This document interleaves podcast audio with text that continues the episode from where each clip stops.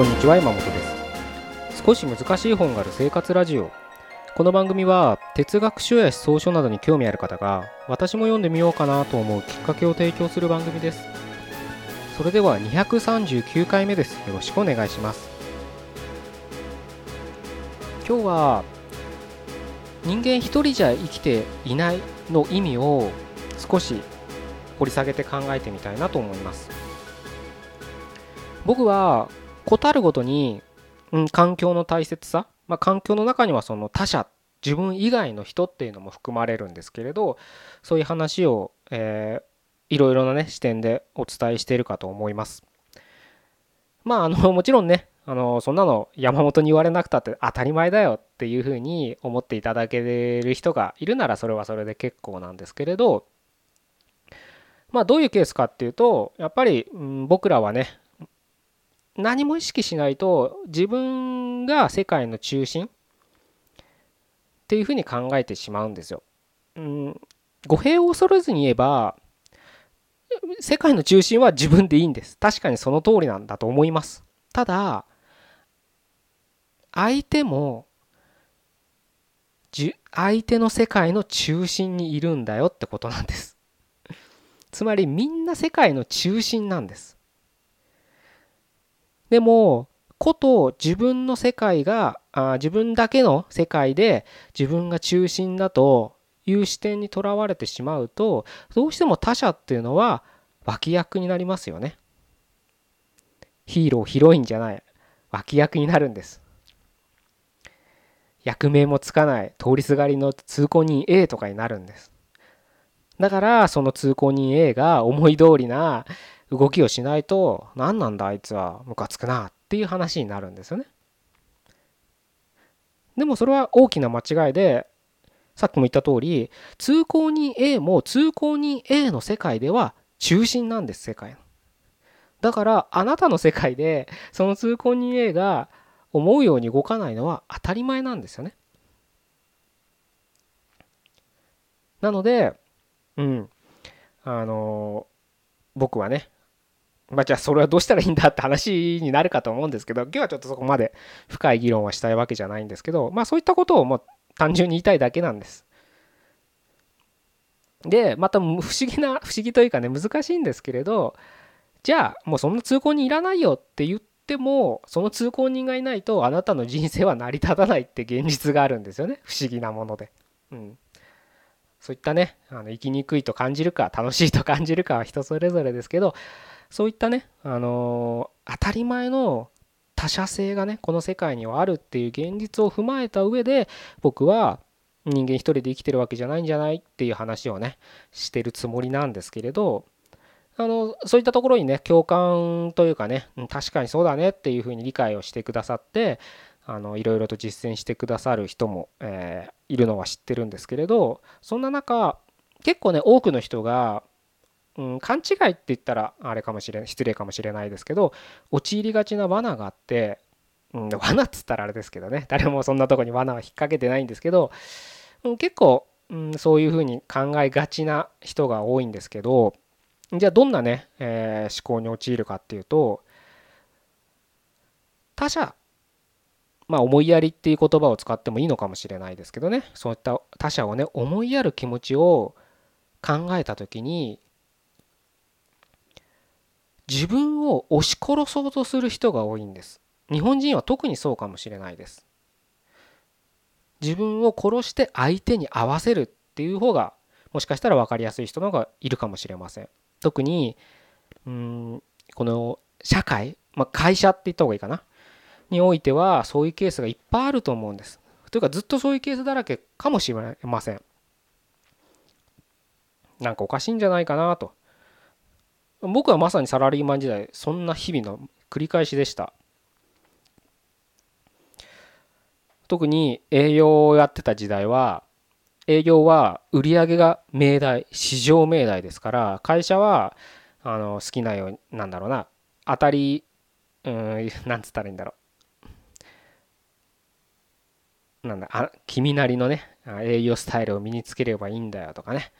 あのいろんな自分で考えていろいろあのなんだろうなあのプランを立ててねあの施策を立ててその行動ででそれをねアクションに戻してとかね、えいろんなことを試せばいいんだなんて言いますけれどそれは言うだけなんです。会社っていうのは営利組織としてあの年度にねきちんと売り上げを立てなきゃいけない。で売り上げを立てる部門っていうのが営業部ですから売り上げが命なわけです。だからすごくね当たり障りのないいいことを言っても結局期末には売り上げは持ってこいっていう話になるんです。それはねどんな業種だって僕はそうそうだと思ってます。あのすごいなんだろうなグループ会社内だけで売り上げを立ててるようなそれ日本をね代表するような大きな会社はまあ別かもしれないですけれど、まあ、別じゃない気もするんですけどね。必ずそういったね売り上げを持ってこいっていうのが、うん、営業部のミッションになるわけですからまあそれはそれでやらなきゃいけないんですけどとはいえねまあこのご時世ちょっとどうかわからないですけど僕が営業やってた時代は結構グレーな売り上げの上げ方をするねことも日常よくあったんです。例えば物を納品しないのに売り上げだけ立てちゃうとかね。だ注文書もらって納品して初めて売り上げが立てられるのにもう注文書もらって物がないんです。物発送してないんです。でももう期末の営業日間に合わないからでも売り上げだけ立たせてください研修だけくださいって営業先に頼みに行く。それで人間関係ね。だからそういう時になんかそういう接待とかが効いてくるのかもしれないですよね。でも今そんなねあのグレーなことをやれる時代はもう古き良きはね時代は終わってるわけです。そういうのをね平気でやれって言ってくる人はやっぱり古い思考で生きてますよね。20年30年前の営業スタイルです。今はねやっぱり厳しいですから監査とかがあって。そういうことをしたらやっぱりダメなわけですよ。不正として罰せられますから。首が飛びますから。一サラリーマンだったら。部長職だろうが役職だろうがね。なのでできないわけです。でもそれでもじゃあどうするんだっていうわけわかんない議論を言ってくるわけで。じゃあどうするも何も あげられなかったらしょうがないじゃんって話なんですけど じゃあそれはまあ確かにね上げてこない僕ら営業マンが悪いのかもしれないけどだからって言ってそういったグレーというかねもう反則グレーじゃないですよね。黒い手法を使って売りを上げるのはどうなのかと。でもそれが僕が営業をやってた時は毎日のように当たり前に言われてたんですね。それが僕は意味が分かんない。まあもちろん自分がね売り上げを上げてこなかったっていうことは確かに非がありますよ。うん。まあ日があるとしよう。でもだからといってそういった不正をしてまで売り上げを立てなきゃいけない。そうしないと会社が成り立たない。っていうこと自体に僕は疑問があって。そんなんだったらもう潰れちゃえばいいやんっていうぐらいの勢いだった。わけです。そんなぐらいの思いだったわけですね。なのでまあね何年かは自分を押し殺して相手この場合で言うと会社の意見に従ってましたけどやっぱどっかで無理が来てたんでしょうね。もういいやっていう形で緊張の糸と言っていいのか何かの糸って言ったらいいのかわからないですけど切れて会社を辞めてしまったっていうことがあるわけです。なのでねまあ営業部じゃなくたっていろんな職種事務方の職種だろうが支援型の職種だろうがサービス型の職種だろうが絶対あるはずなんですねそういった自分を殺して相手会社上司の意見に従わなきゃいけないってことがね必ずあるかと思うんですけれど、うん、なのでねそういった社会にどっぷり普通にに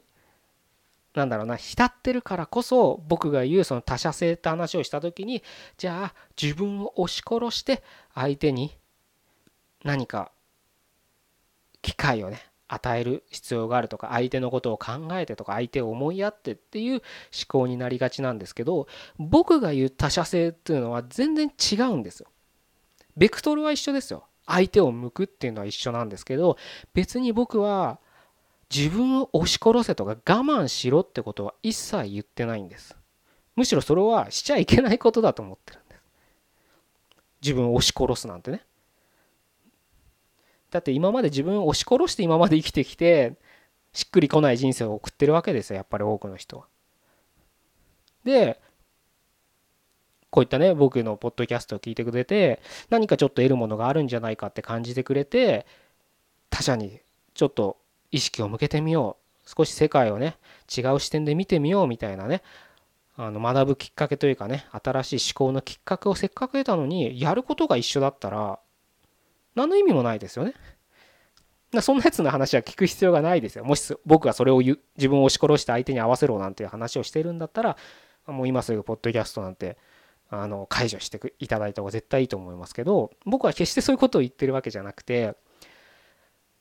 あのねベクトルは方向一緒なんですってさっきも言いましたけど本当ねやって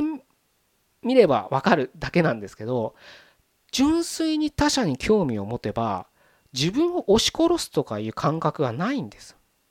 むしろ自分から離れていくんです。自分を押し殺すってことは自分に何かしらベクトルが向いてるんですよ。自我って言ってもいいかもしれない。だから相手に合わせなきゃいけない。さっきの言えばさっきの舞台の話で言えば通行人 A に合わせるためにヒーローであるあなたがヒロインであるあなたが舞台を降りなきゃいけないみたいな感覚になってるはずなんですけれどそんなことする必要ないんです。あなたの世界でヒーローヒロインはあなただけなんです。だからそこにいればいいんです。でも通行人 A に意識を向けて興味関心を抱くと自分が自分がどこにいるってあんま感じなくなってくるんですよね。だから本当に興味関心を相手他者に向けるとその瞬間自分のことなんて興味なくなってるはずなんですよ。こういうふうに言われると本当かなと思うかもしれないですけどこんな経験ね必ず毎日とは言わないかもしれないですけどよくしてるはずなんです。例えば好きなアーティストとかがいてライブとかに行くとするじゃないですか。そしたら90分とか2時間とかのライブもうすごい純粋に楽しんでその音楽に乗ってそのライブの一挙あの演奏をね見ようとステージの方にずっと体を見ようね乗り出して手振って叫び 叫んだり叫ばなくてもね手叩いたりとかしてノリに乗って楽しんでる最中って自分の嫌なところとか自分がどうしようとかそんなの気にしてないですよね。まさに100%他者に興味がいってるから自分のかん自分の自我って言ったらいいのかな？自分に対する興味なんか消えてるはずなんです。僕はそのことをお伝えしたいんですよまさに。決して自分を殺して他者に興味を向けるじゃないんです。順番じゃないんです。他者に興味を向けたら自分なんて消えてるんです。どうでもいいんですよ自分なんて。どうでもいいって言っちゃ失礼ですけどだからその感覚すらなくなってる。それが他者に関心を向けるってことだと思っていただけるといいかなと。本当にねあの皆さん真面目なんですよね真面目すぎるからうんどっかでバランスを保とうとかねあの自分のこあのなんだろうな。自分がね消えないっていう感覚があるのかもしれないんですけれどあの本当に純粋に他者に関心を持てば本当に自分が消えてるはずなんです。さっきも言った通りそういった自分のね今まで楽しかったこととか恋愛とかそうかもしれない。あの恋はもう盲目だ盲目って言うんでしたっけ？なんか自分のことが見えなくなってる時あるじゃないですか。あれがいいかどうかは別としてでもそういう状態なんですよ。でもうちょっと冷静恋とは違ってすごく冷静ですけどね。感覚的には。他者への興味っていうのは。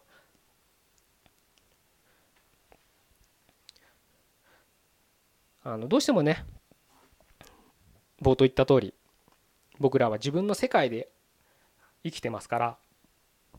うんその世界をね離れるっていうのがどういう感覚か分かりづらいはずなんですけど、うん、考えれば 考えるほど分からないと思うんですけど考えなくても普段やってるんですからそれをねあのやってることをじゃあもう一回やれって言われるのが難しいのは分かってるんですよ。ただもしかしたらじゃああの好きなねテレビ見てる時って本当純粋に笑ったり泣いたりとかねその時って自分なんかど 自分のこと考えてないですよね。だから本当その瞬間を思い出してあもしかしたら他者に興味を向けるってこういうことなのかなっていうふうにね感じえていただけると例えば普段ね何気なく喋ってる友達の話とかも一生懸命その友達の話あの言葉だけじゃなくて友達の目線とか動きとか手の動きとか体がこの人すごく揺れるなとかねすごいとそういったところに興味が抱けるはずなんです興味さえ向けば。それが僕は対話だと思ってますけどね。コミュニケーションだと思ってますけどそういった意味でそういったコミュニケーションできる人はほとんどいないですよね。自分が自分がの人ばっかですから。自分の話しかしない人はやっぱり自分から離れられてないです。で あのズキッときた人も多いんじゃないですか。まあ僕自身もそうですけどね。あのこういうふうに言ったってあのやっぱりねあの自分が自分があって出てたななんて思ってしまう時も多々あるのでね偉そうなことは言えないんですけどただそういう視点があるってだけでああ今自分が自分が出た出ちゃったなって気づけることは僕は重要だと思う。気づかなかったら改善できないですからね。是非ねあの他者に興味を向ける関心を向ける世界に可能性を開くっていう意味でねあの新しい視点をね手に入れたわけですから。うんその視点をねそのベクトルは間違ってないと僕は思ってますんでその途中ねちょっと陥りがちなね視点であるあの自分を押し殺すってことはねしなくていいんだよってことをちょっと今日お伝えしたいなと思ってこんな話をさせていただきました。じゃあ以上で終わりたいと思いますね。239回目でした。ここまでどうもありがとうございました。